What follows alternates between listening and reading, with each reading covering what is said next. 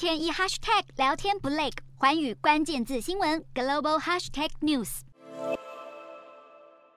看着这位白发苍苍的老翁戴着口罩、压低帽子，有些步履蹒跚的模样，实在很难想象他就是恶名昭彰、被称为“毒蛇”的连续杀人犯。现年七十八岁的索布拉吉，在重获自由的班机上，甚至还接受法新社采访。在飞往杜哈转机的班机上，索布拉吉依旧坚称没有犯下在尼泊尔被指控的杀人罪，但证据会说话。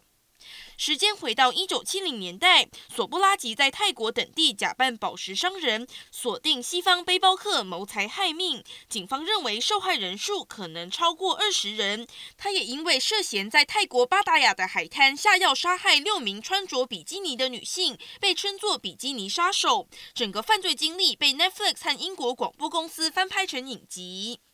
一九八零年代中期，索布拉吉因为谋杀罪在印度被捕，在当地服刑二十一年，期间曾对狱警下药成功越狱，后来又被逮捕关到一九九七年。但索布拉吉出狱后没有学到教训，二零零三年在尼泊尔一家赌场被捕，而且被控杀害两名美国背包客，遭到尼泊尔判处二十年徒刑。如今尼泊尔最高法院二十一号裁定，基于健康因素将索布拉吉释放，遣返回法国。国，但他依旧坚持不认罪，指控尼泊尔法官对他存有偏见，扬言一定会提高到底。